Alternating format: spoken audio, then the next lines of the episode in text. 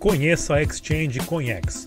Localizada em Hong Kong, possui mais de 100 criptomoedas listadas com um volume diário de cerca de 4 mil bitcoins. Abra sua conta agora, link na descrição desse vídeo.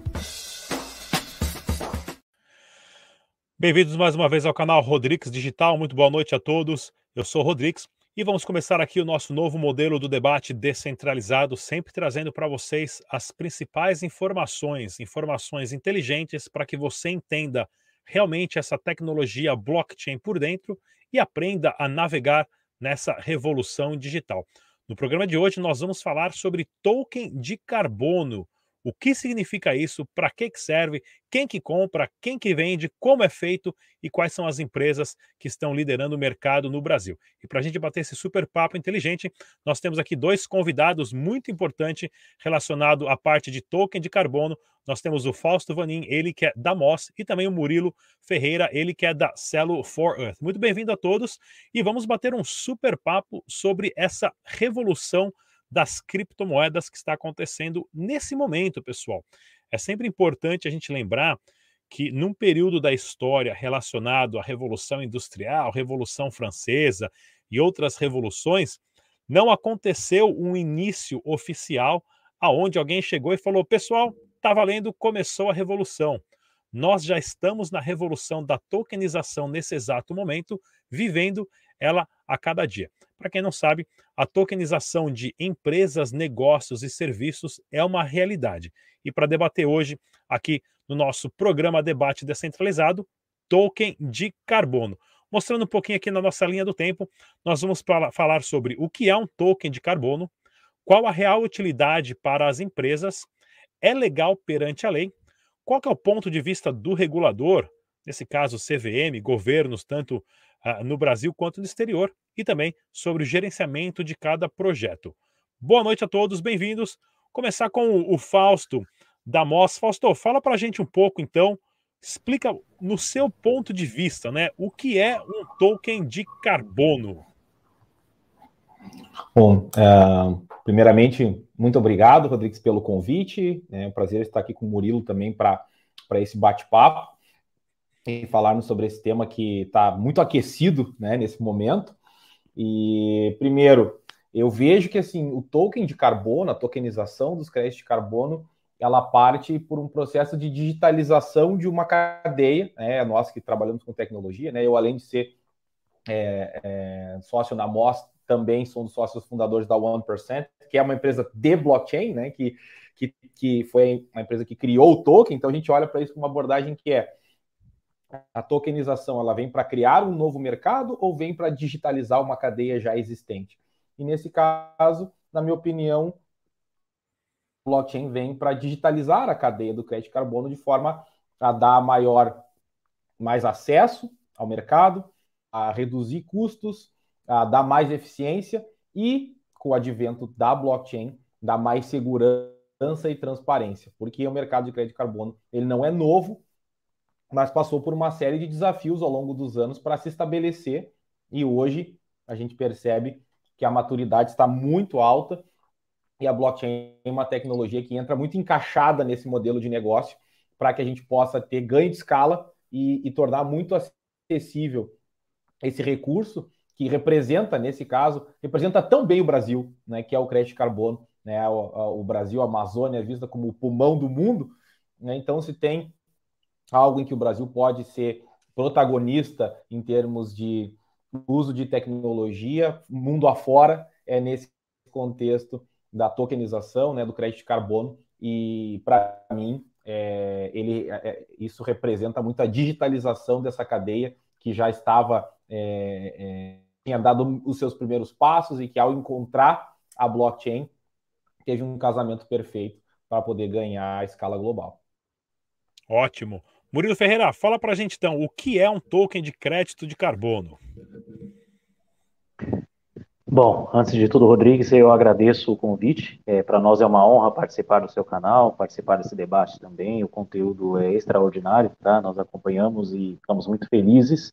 Fausto, é um prazer tê-lo também, tá? Trabalhamos no mesmo mercado também. Seja bem-vindo a essa, esse bate-papo. Eu tenho certeza que vai trazer muito conteúdo para todos, né? Que assistirem, inclusive para nós também. Respondendo sua pergunta, Rodrigues, é, é, o token de carbono é um token lastreado em créditos de carbono. É a junção de uma tecnologia promissora, o Banco Mundial enxerga também como sendo a tecnologia do futuro que já é presente, né? Ele coloca também como uma tecnologia de vanguarda para todas as atividades do mundo e não é diferente também, todas as atividades produtivas não é diferente também com o mercado de carbono.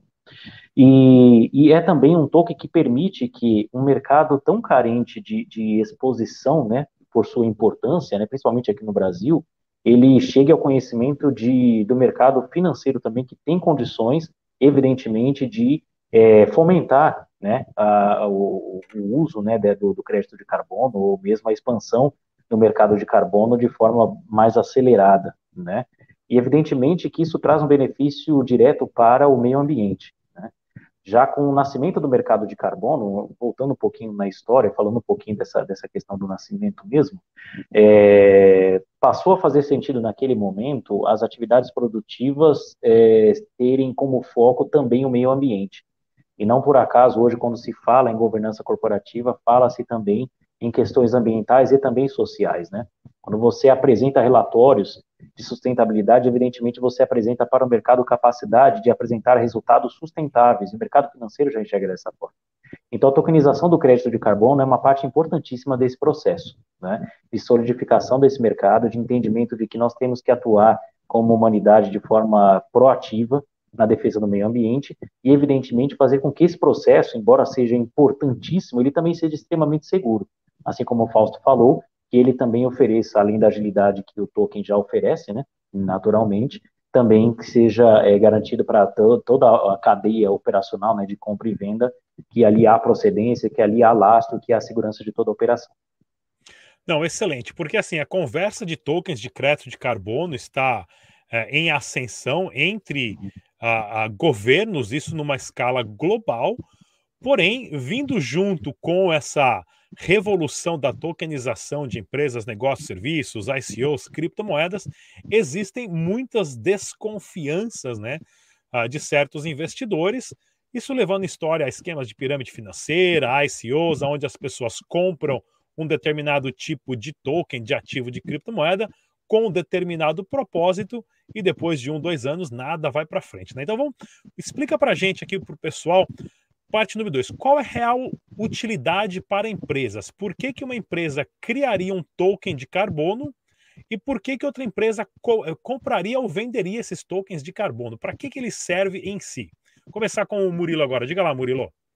Bom, é, o, o, principal benefício, né, para as empresas é evidente que é, é, o objetivo de um crédito de carbono é fazer com que a atividade de uma determinada empresa ela seja é, mais sustentável, né, ou que ela atinja metas uh, de, de, de, redução de emissões, por exemplo, seja por força de lei, o que não é o caso do Brasil ainda, mas é o caso de países né, europeus, por exemplo, e alguns estados americanos, né, uh, ou por força da sociedade, né, quem consome um produto, por exemplo, seja qual for, né, já começa a ficar atento às questões climáticas e começa a exigir das empresas um comportamento mais sustentável, um comportamento mais responsável com o meio ambiente, com questões sociais. É evidente que por uma questão é, de sobrevivência, essas empresas precisam aderir a essas novas demandas, né? Nós temos casos é, muito presentes na mídia brasileira hoje, né? Hoje parece que existe uma enxurrada de empresas fazendo propagandas em relação às suas ações sustentáveis, ao fato de buscarem ser carbono zero em um prazo de 10, 20, 30 anos, né? E isso é uma tendência mundial. Então, na verdade, para as empresas a vantagem é a primeira delas, né, que vamos dizer de forma crua, é de sobrevivência no mercado. O mundo caminha para um modelo produtivo mais sustentável, ok? O segundo benefício é evidentemente de marketing, pegando essa linha, né? Porque quem consome quer saber qual é a postura da empresa em relação ao mercado e ao meio ambiente. E num terceiro ponto, é justamente a questão da, do token, né, que vem completar todo esse foco, é fazer com que essa operação seja extremamente transparente e segura. Quando nós falamos de blockchain, nós estamos falando de um registro imutável, estamos falando de um registro público, né? Para quem conhece o assunto, acho que isso já é, já é evidente. Estamos falando de um registro também que pode ser consultado a qualquer momento e pode ser apresentado para qualquer finalidade. Então, uma empresa, quando detém um determinado token de crédito de carbono, ela pode apresentar para fins de marketing, para apresentação desses créditos para atingir suas metas de redução de emissões também, né, como compromissos nacionais ou internacionais, para não ter sanções em relação aos seus produtos, quando ela pretende internacionalizar um serviço ou um produto para o mercado europeu, por exemplo, e não sofrer sanções porque ela tem metas atingidas e comprovadamente atingidas, e, evidentemente, oferecer para todo mundo dentro da cadeia de compra e venda desses créditos segurança de que ali não há especulação, por exemplo, né, especulação improdutível de, né? Por exemplo, um crédito de carbono que é vendido duas vezes para pessoas diferentes sem que ali, de fato, a neutralização das emissões seja comprovada. Então, é, para a empresa, para as empresas é evidente, né, os, as vantagens são inúmeras, né, é, eu estou passando aqui só algumas delas, né, mas é evidente que ele vem para somar realmente a esse mercado que, com certeza, só tende a crescer. Eu estava aqui, inclusive, até dando uma busca na internet agora sobre a Tesla, né? A Tesla é a empresa que tem, um, acho que o maior volume de venda de, de, de, de créditos de carbono, devido a ser uma empresa a, a, dos seus carros elétricos, né? Não emite a, nenhum tipo de poluente e ela, no, nesse ano de 2022, 2021, vendeu cerca de 350 milhões de dólares de crédito de carbono, um número bem significativo, né? É, Fausto diga, diga lá, Murilo. Me permita só te, te corrigir um, claro. Por favor. Os carros elétricos também poluem, tá? Quando bastante, nós falamos de... Bastante, bastante. Quando nós falamos de poluição, nós falamos da poluição do ar, né, os gases emitidos pelo veículo, nós falamos de, de é, óxido nitroso, falamos do CH4, falamos do CO2, que são os mais comuns, né? Mas, por exemplo, a deteriorização, por exemplo, um, do motor de um veículo elétrico também vai para o meio ambiente. Isso precisa ser considerado, né? Então, existe, é evidente, uma redução, tá? ela chega a ser de 60%, 70%, até 80% ali, né? Não, não há um consenso direto em relação a esses níveis de emissões, mas há uma redução importante, a Tesla entra, é um, é um player importantíssimo nesse assunto, mas a, a, humanidade ainda precisa, de fato, entender que o seu compromisso com o meio ambiente é de viver em plena harmonia com o ambiente, produzir em harmonia, né? Então, quando a Tesla, ela, ela se posiciona no mercado para adquirir créditos e comercializar nesses volumes, ela dá um recado importantíssimo para o mercado, né? Dá, dá, um recado importantíssimo, né? O, o chamado, olha, sigam, esse é o caminho do futuro. Eu estou olhando 20 anos à frente, eu estou investindo hoje o que eu vou colher daqui 20 anos, né? Então é importantíssimo esses números que você passou aqui, evidente, enfim. Acho que é, é a tendência do mundo e estamos todos nessa, nessa mesma linha, né, nesse trilho. É, isso sem contar que a própria o processo de extração de metal ainda exige muita energia e esse, esse, esse modo como é extraído hoje os metais, tanto para fazer construção de carro ou qualquer outro tipo de indústria, ainda é um processo muito sujo, digamos assim. E ah, principalmente, desculpa, Rodrigo, é que o assunto é muito importante, eu sei que isso pode estender, mas é um assunto que deve, é interessante para os nossos, é, para quem hoje assiste, né? Até mesmo a energia elétrica que abastece a bateria do veículo, ela muitas vezes não vem de uma fonte limpa.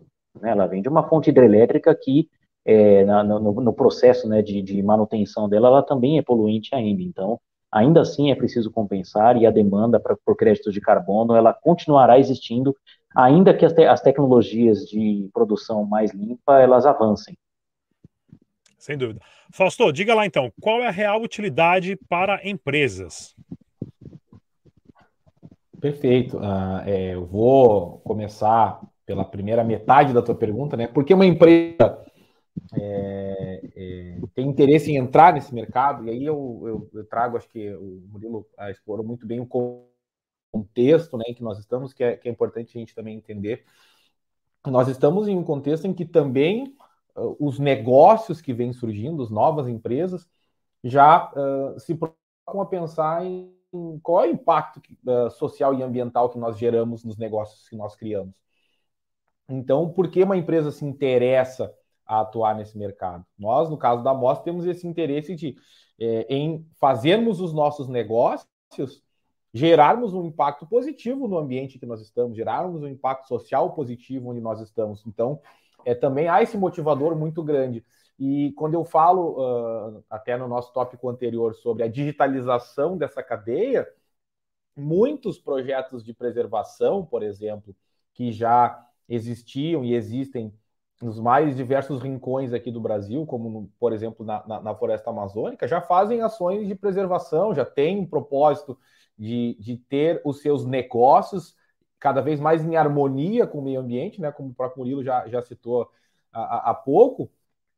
E ao digitalizar essa cadeia, uma empresa como a Moss utiliza blockchain para materializar esse ativo de uma maneira muito mais é, acessível para o público final. E aí, quando a gente vai falar das motivações que levam uma empresa a buscar esse caminho, é, das duas, uma. Né? Ou é, dois, dois aspectos né, que se somam em um só, na verdade. Né? É, o, o, o, contexto de mercado em que o público cada vez mais também consumidor cobra das marcas esse posicionamento em relação a isso, porque nós, como consumidores, nós queremos estar alinhado, alinhados a marcas que se responsabilizem por aquilo que elas fazem.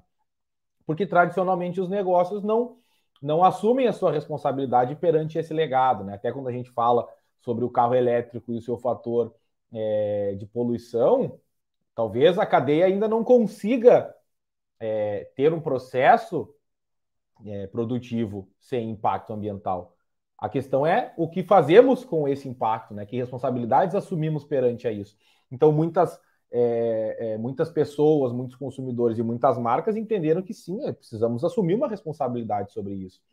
E o segundo fator é, ao entendermos que isso hoje está muito mais fácil e está digitalizado e pode estar é, plugado na cadeia produtiva, por exemplo, se torna muito mais fácil fazer essa adoção. Né? Vai, vão diminuindo as desculpas de por que não fazer e vai se tornando algo muito natural, porque é, é, eliminar o impacto, né, ou tentar compensar o impacto daquilo que nós fazemos, é, é, é hoje está muito, é muito mais barato e muito mais fácil e rápido do que era há, há poucos anos atrás. Isso evoluiu muito rápido. Então, vão diminuindo esses motivos. Então, esses dois motivos né, em um só fazem com que isso se torne um, uma pauta relevante nesse momento. E a blockchain exerce um, um poder é, de aporte de tecnologia relevante, porque vai permitir que os registros feitos em blockchain nos dê total transparência de que os saldos das operações executadas com esse ativo seja plenamente auditável.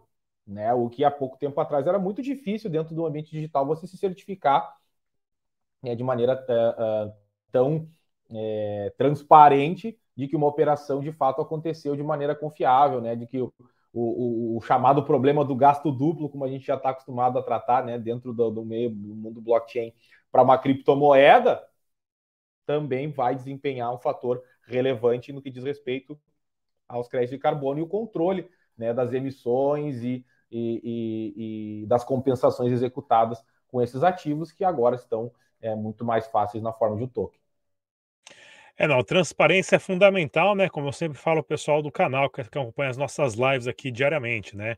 Não existe nenhum lugar hoje no Brasil que você saiba quantas notas de 100 reais existem em circulação dentro da economia. Ninguém tem essa informação, né? Não é como qualquer tipo de token blockchain que você entra lá e sabe exatamente quantos tokens, moedas é, e contratos inteligentes tem. Isso é aberto para qualquer pessoa. Então vamos lá, continuando nosso bate-papo aqui. É legal perante a lei como tokenizar uma propriedade física com um ativo criptografado.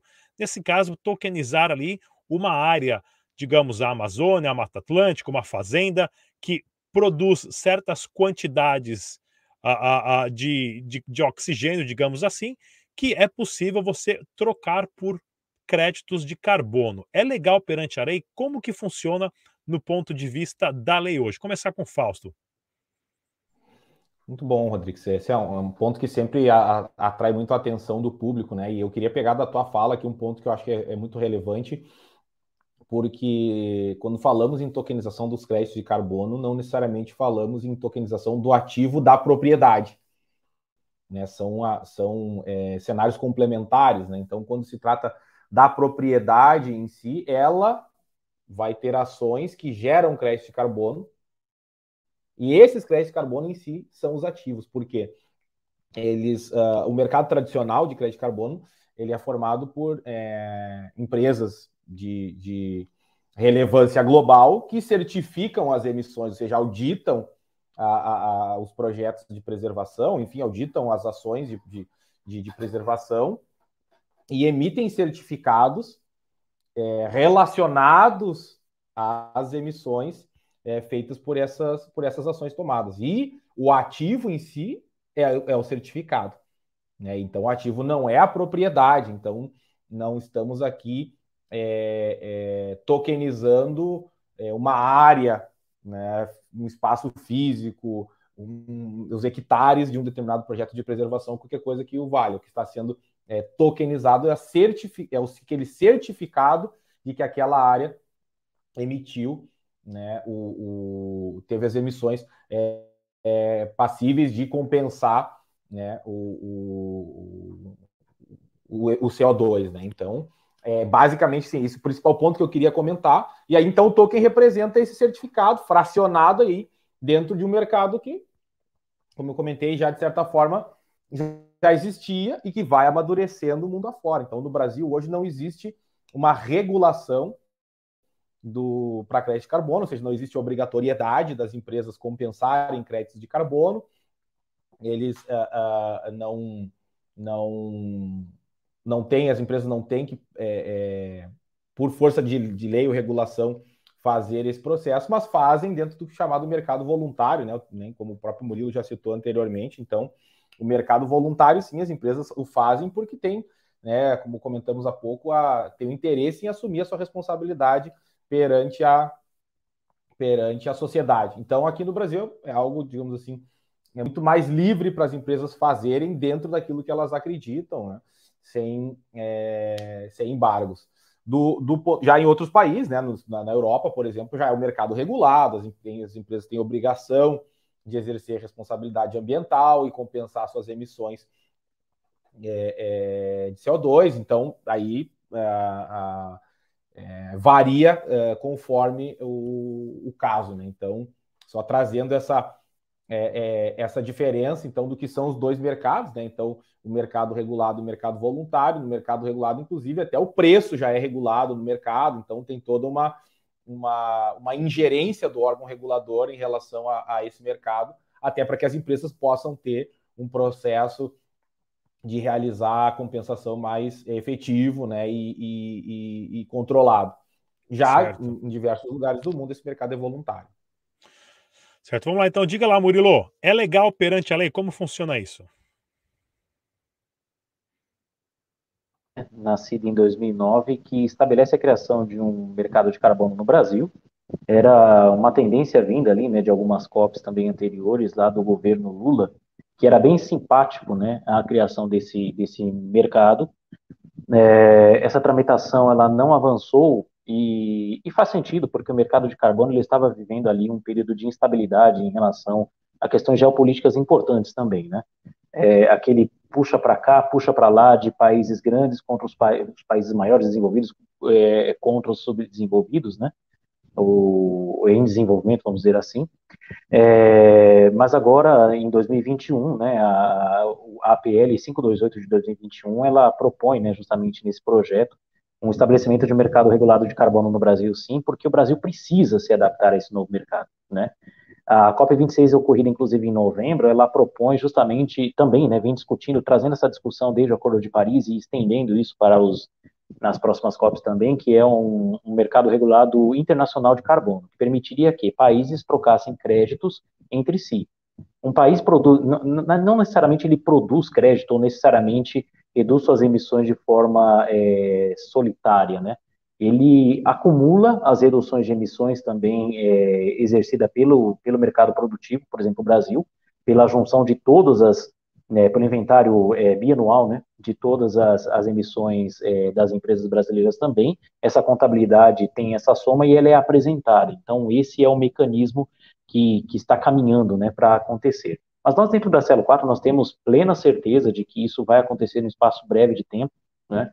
porque as pressões cada vez aumentam. Né? O Brasil está extremamente é, pressionado é, nesse sentido. É, o Brasil que sempre sustentou um soft power, né? por questões ambientais, né? questão de ser um país sustentável, por ter a Amazônia, por ter é uma riqueza é, em, em, termos de biodiversidade tão importante, ele deixou, perdeu isso, né? E, e, e, começou a agir de e passou a agir, inclusive, no mercado internacional de carbono de forma muito tímida, inclusive. Né? E isso posicionou o Brasil entre alguns dos, dos menos evoluídos nesse sentido. Nós temos aqui, por exemplo, no Chile, ao lado, um mercado regulado muito bem estabelecido. Né? Nós temos na Colômbia um mercado muito bem estabelecido. Mercado americano não precisamos falar, né? Nós temos o mercado europeu que o próprio Fausto acabou de citar, o mercado chinês recentemente estabeleceu para alguns é, setores né, um mercado regulado, mas o Brasil ainda está engatinhando nesse sentido. Mas esses projetos nos deixam bastante animados, né, esse projeto de lei 528, que deve estimular o mercado também a, a produzir, né, não de forma é, apenas voluntária, mas de forma regulada, reduções de emissões, para que o Brasil realmente tome a frente nesse, nesse assunto, ou volte a ter, ou a sustentar, né, esse soft power também. Uh, em relação à CVM, a CVM ela estudou até 2012 o assunto, né, após essa, essa lei, ela recuou nesse sentido até então, ela não entendeu que existia ali valor mobiliário é, do crédito de carbono naquele momento, né?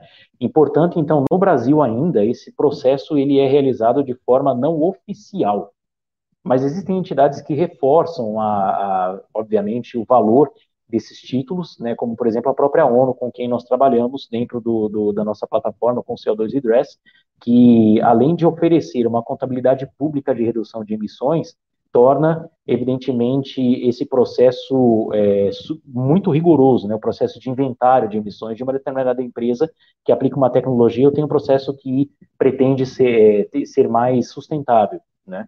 Uma empresa pode passar, por exemplo, um ano e meio a dois anos e meio inventariando suas emissões e, evidentemente, a eficiência da sua tecnologia até conseguir emitir o primeiro título, né, ou receber o primeiro título para comercialização. Então, é, por força um, do mercado internacional, uma, uma pressão geopolítica, o Brasil não tem outro caminho a não ser estabelecer de forma rápida e imediata um mercado regulado de carbono também que, enfim, entre no que já acontece fora do Brasil também. É bem interessante esse ponto de vista do regulador aqui, a gente vai conversar uh, daqui a pouquinho, mas eu queria que vocês tirassem uma dúvida que eu tenho, que a gente já, já tinha feito algumas perguntas relacionadas no nosso, no nosso chat de bate-papo, nos nossos grupos do Telegram, né? É, se uma empresa polui muito, como que ela e ela vai lá compra o, o, token de crédito de carbono e ela continua poluindo? Como que funciona essa essa relação? Isso é para as empresas porque como o Brasil não tem uma regra clara exigindo isso das empresas ainda, como existe em alguns países do exterior, se a empresa polui um certo nível mais alto, ela compra o crédito de carbono e ela está livre, ou como que funciona essa relação? Começar com o Fausto. Fausto.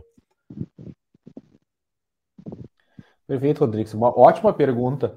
É, porque basicamente o processo de compensação, não, mesmo no mercado voluntário, ele é um olhar para trás e não necessariamente um salvo-conduto para frente, né? Então, ou seja, esse olhar para trás, né? Nós dentro da MOS aqui nós temos um processo, uma equipe dedicada para detalhar todo o processo do cliente antes de se, de se ter uma, uma definição de qual é, é, quantas toneladas de CO2 vão compensar as emissões feitas naquele período. Então, se olha para trás uh, para uma janela de tempo, ir para determinadas atividades. Vou pegar um exemplo simples para que quem está nos acompanhando aqui possa é, fazer esse raciocínio. O trabalho de escritório, por exemplo, de uma empresa. Quantas pessoas trabalham no escritório, qual horário de funcionamento, quantas salas, quantos ares condicionados, quantas, quantas mesas, enfim, um levantamento extremamente detalhado dentro de uma janela de tempo para trás. E isso vai nos dar um cálculo. Olha, dado esse, esse racional, o racional das emissões é, é esse. E a empresa vai geralmente tomar a ação de adquirir uma quantidade de tokens que equivale a, em toneladas a, ao, ao que foi emitido.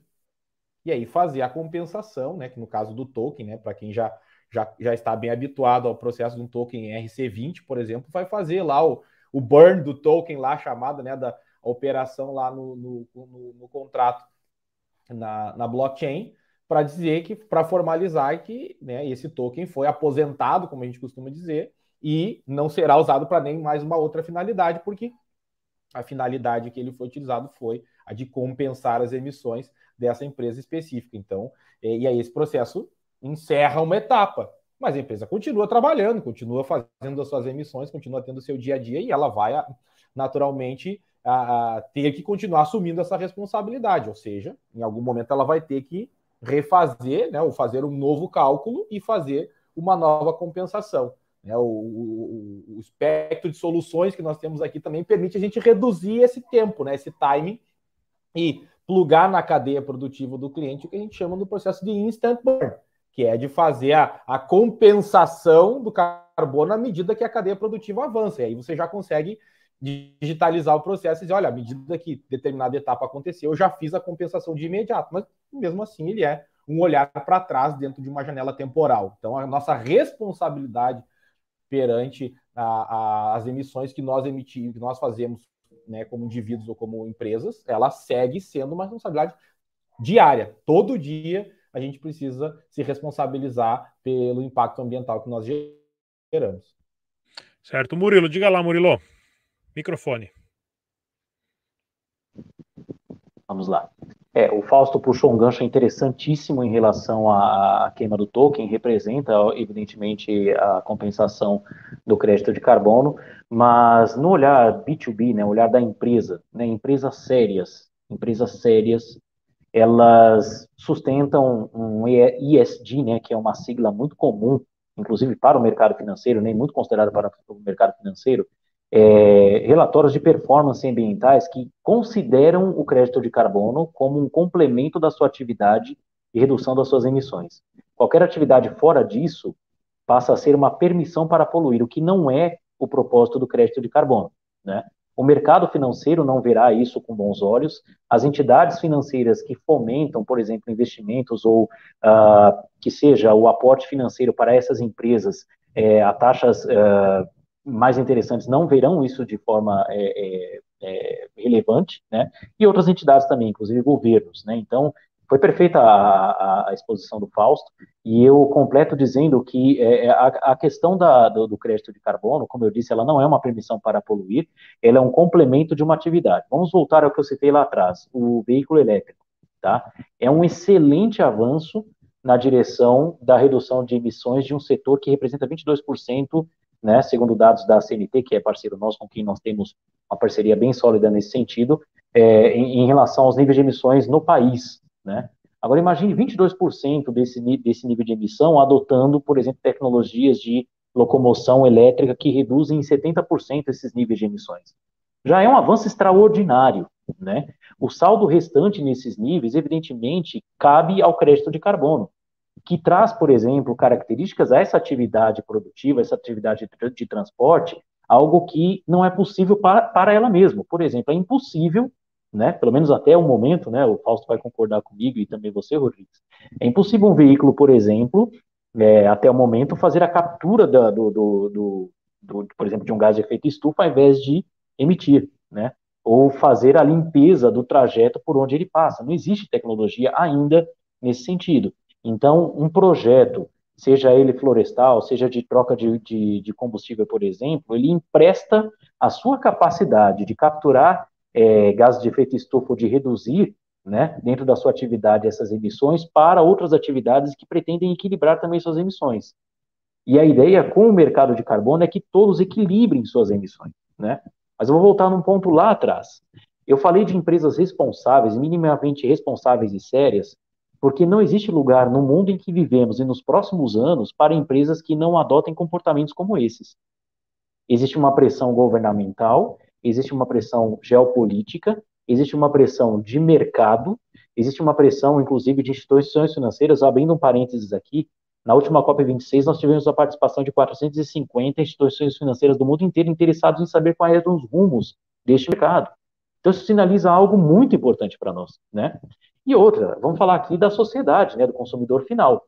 Eu vou falar de uma, uma situação particular que com certeza vai elucidar a, a visão de todos vocês. É, o meu filho ele resiste ao, é, a consumir carne, por exemplo. O que não é, por exemplo, a minha realidade, mas é a realidade de, de muitas gerações que estão chegando agora. Eu sou da geração dos anos 80, habituado ao consumo de carne é, de um volume é, é, considerável. Né? Eu, como pai e educador, eu sei que o mundo que ele está vindo, para onde ele está vindo, não será o mesmo que eu encontrei. Então, como educar o meu filho para um consumo consciente, né? Quais são os níveis, né, que ele que ele vai consumir a partir daqui? Qual é a consciência que ele terá sobre o papel dele em relação ao meio ambiente, à biodiversidade e a outras tantas questões ambientais que estão relacionadas ao mercado de carbono?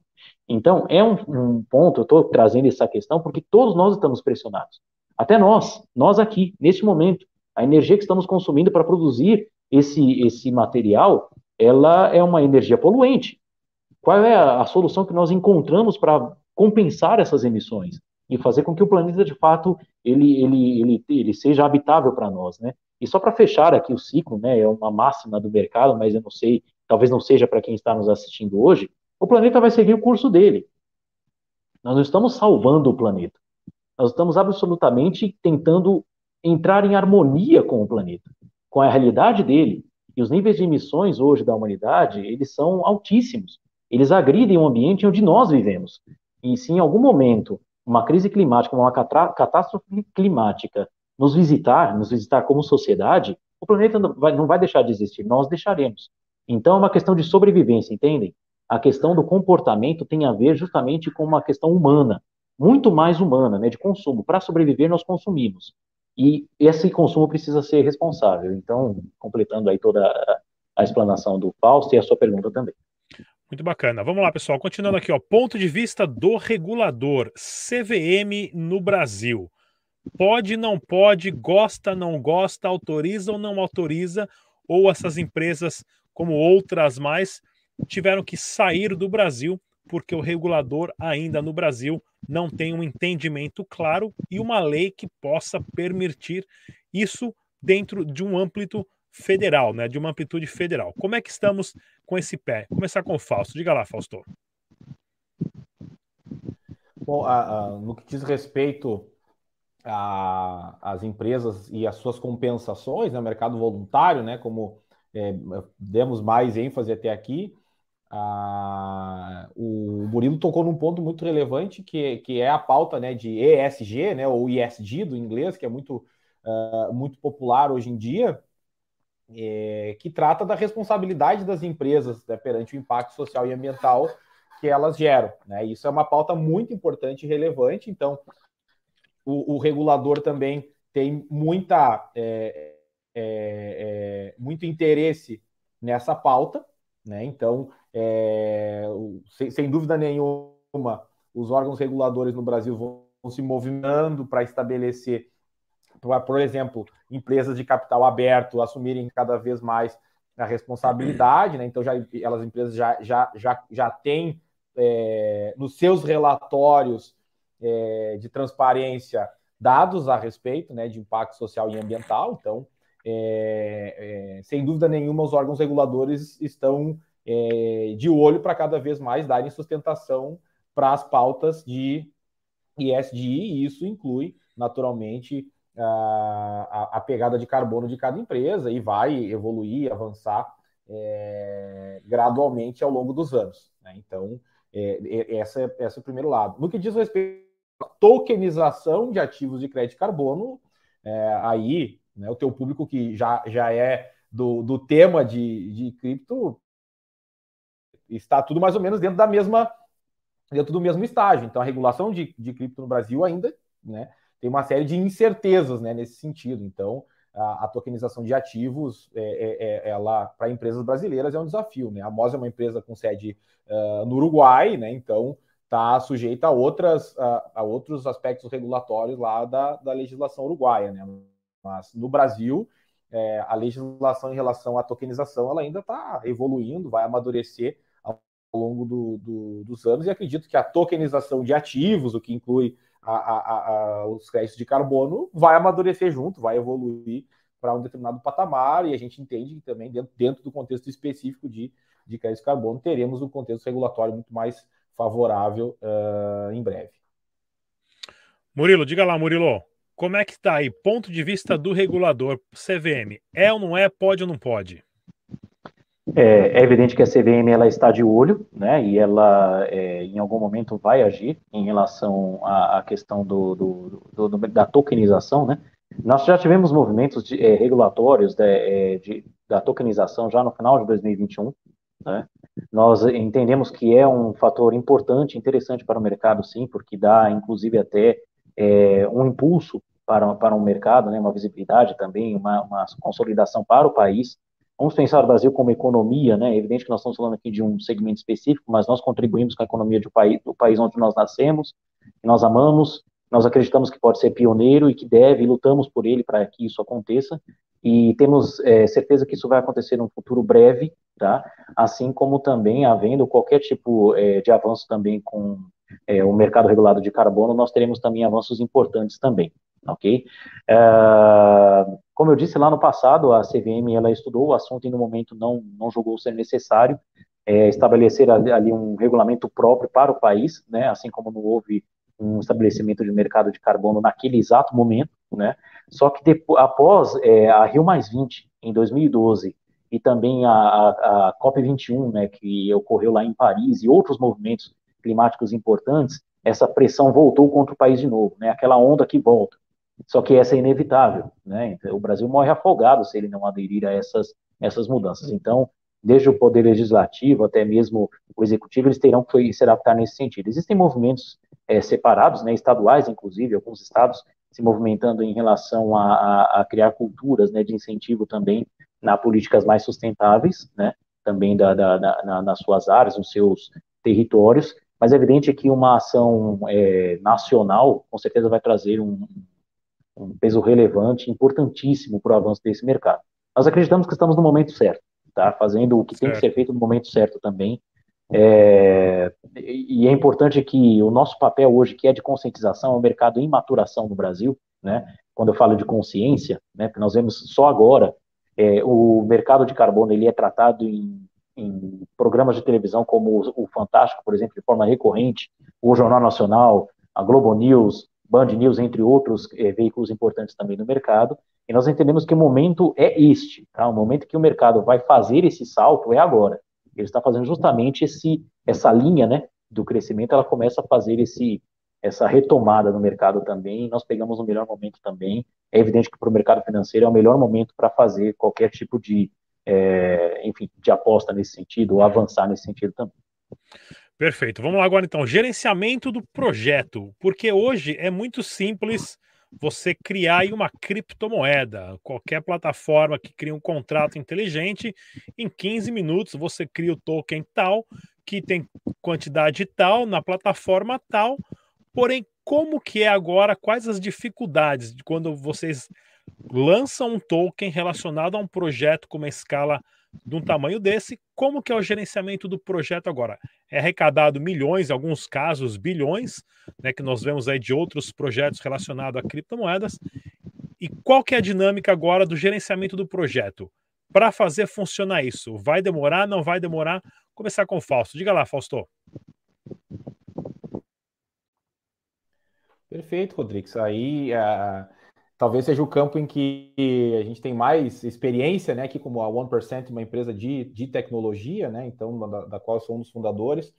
Nós atuamos no mercado de blockchain há, há quatro anos, desde 2017, e viemos aprendendo, né, com a evolução do mercado amadurecimento, a criar soluções que acelerem as empresas a colocarem projetos como esse de pé. Né? Então, a MOS começou, a nossa relação com a MOS começou como a MOS sendo nossa cliente, e usando um produto do nosso portfólio, que é a Oken, né, que é uma solução para tokenização de ativos, que visa justamente acelerar o processo de criação de tokens ERC20 com determinados aspectos ali de controle de autorizações, enfim, assinaturas de, de transações, né, os devidos papéis né, estabelecidos para a governança do token, e essa solução acelerou várias empresas aí para o mercado com projeto de tokenização e, e não foi diferente com a MOS, é, e tanto deu certo essa parceria que o MCO2, que foi o token criado é, pela MOS usando as nossas soluções, usando a Oken, né, além de ser né, o primeiro token de crédito carbono na, no mercado Bitcoin, que é uma das maiores aqui do Brasil, recentemente foi é, da América Latina, foi é, listado agora na Gemini, na Coinbase nos Estados Unidos, e espero que ganhe muito mais mercado, esteja acessível nas maiores exchanges do mundo. Então a gente acredita que é é, é, é, soluções como essa aceleram o processo, então passamos por muitas auditorias, então uma, uma etapa desse processo, desse projeto é a de auditar esse token para que se certifique de que os smart contracts estão ok, de que o processo está ok, que os ativos estão adequados. Né? Então, nós temos hoje soluções que visam acelerar esse processo. Então, é, do ponto de vista tecnológico, hoje nós temos tecnologia suficiente para colocar um token disponível para o usuário menos de duas semanas. Né? Então, eu, do ponto de vista do, dos botões, os cliques que a gente tem que fazer, é, hoje tá, é, é praticamente imediato. A gente leva muito mais tempo para poder entender esse tokenomics, modelar esse tokenomics, colocar a, a, a solução de pé e, e, fazer a emissão dos tokens. Então, eh, viemos trabalhando muito fortemente para proporcionar que essas soluções estejam cada vez mais é, rápidas, acessíveis, disponíveis e fáceis, com ganho de escala. E hoje estamos aí à prova né, nas maiores exchanges do mundo, com um token criado pela nossa solução é, é, sendo transacionado todo dia. Murilo, diga lá, Murilo. Gerenciamento do projeto, a parte mais fácil ou mais difícil de tudo isso? Rodrigues, é, é, eu acho interessante o levantamento dessa questão, porque é, um token, como você disse, a questão técnica ela é operacionalmente simples, né? A elaboração de um token, né? Criar esse token. Mas criar um token por criar é criar um token que vai ser só mais um na rede, né?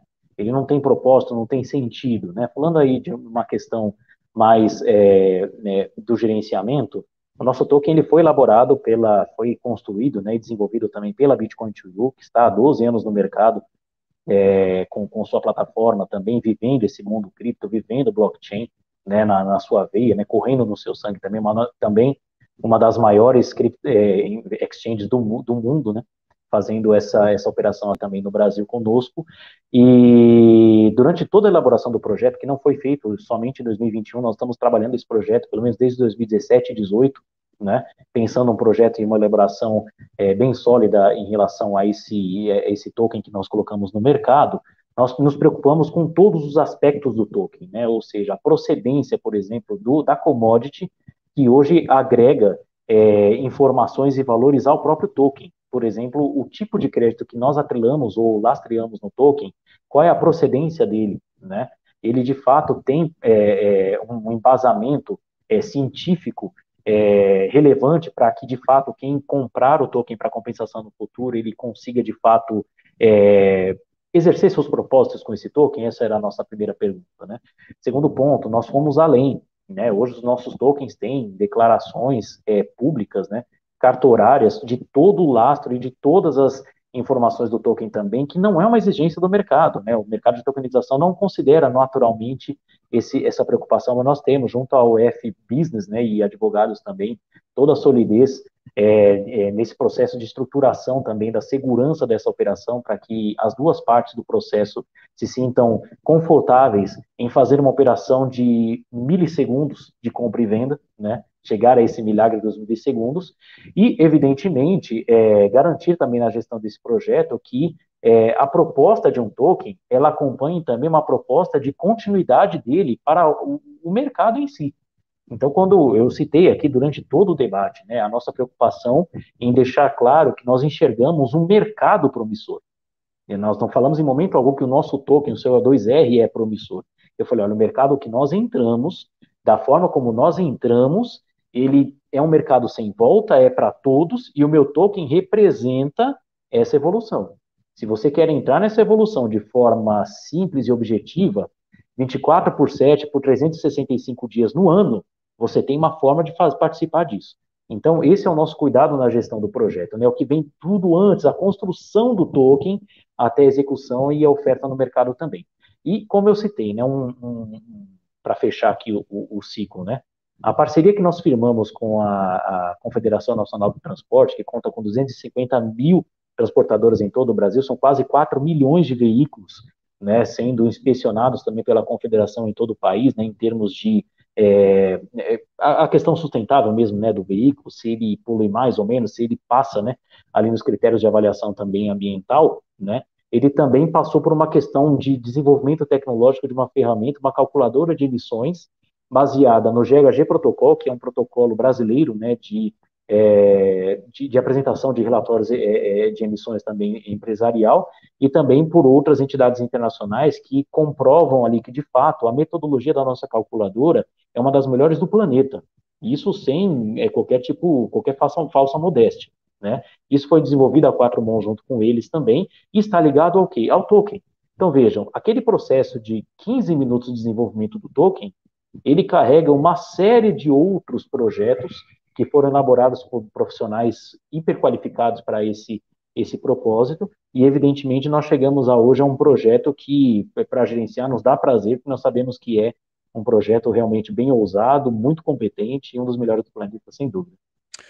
Não, excelente, pessoal. É importante a gente sempre trazer esses pontos aqui, né? Qual é o objetivo de um token de crédito de carbono, a real utilidade para empresas, o ponto legal perante a lei, o ponto de vista do regulador no Brasil no atual momento e gerenciamento do projeto. Isso que é para as pessoas que estão assistindo, para os nossos telespectadores. Inclusive, deixem seu recado aí, deixem seus comentários e perguntas na descrição do vídeo que a gente vai responder todas na medida do possível, porque o investidor que quer entrar nesse meio, nesse sistema, precisa sempre ter a maior quantidade de informações possíveis. E esse é o objetivo sempre aqui do debate descentralizado. Queria agradecer mais uma vez ao Fausto e também ao Murilo pela participação. Vou deixar na descrição a, a, do vídeo aqui o link dos dois projetos, o link oficial.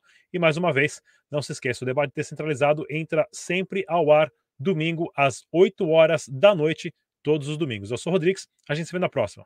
Tchau, pessoal.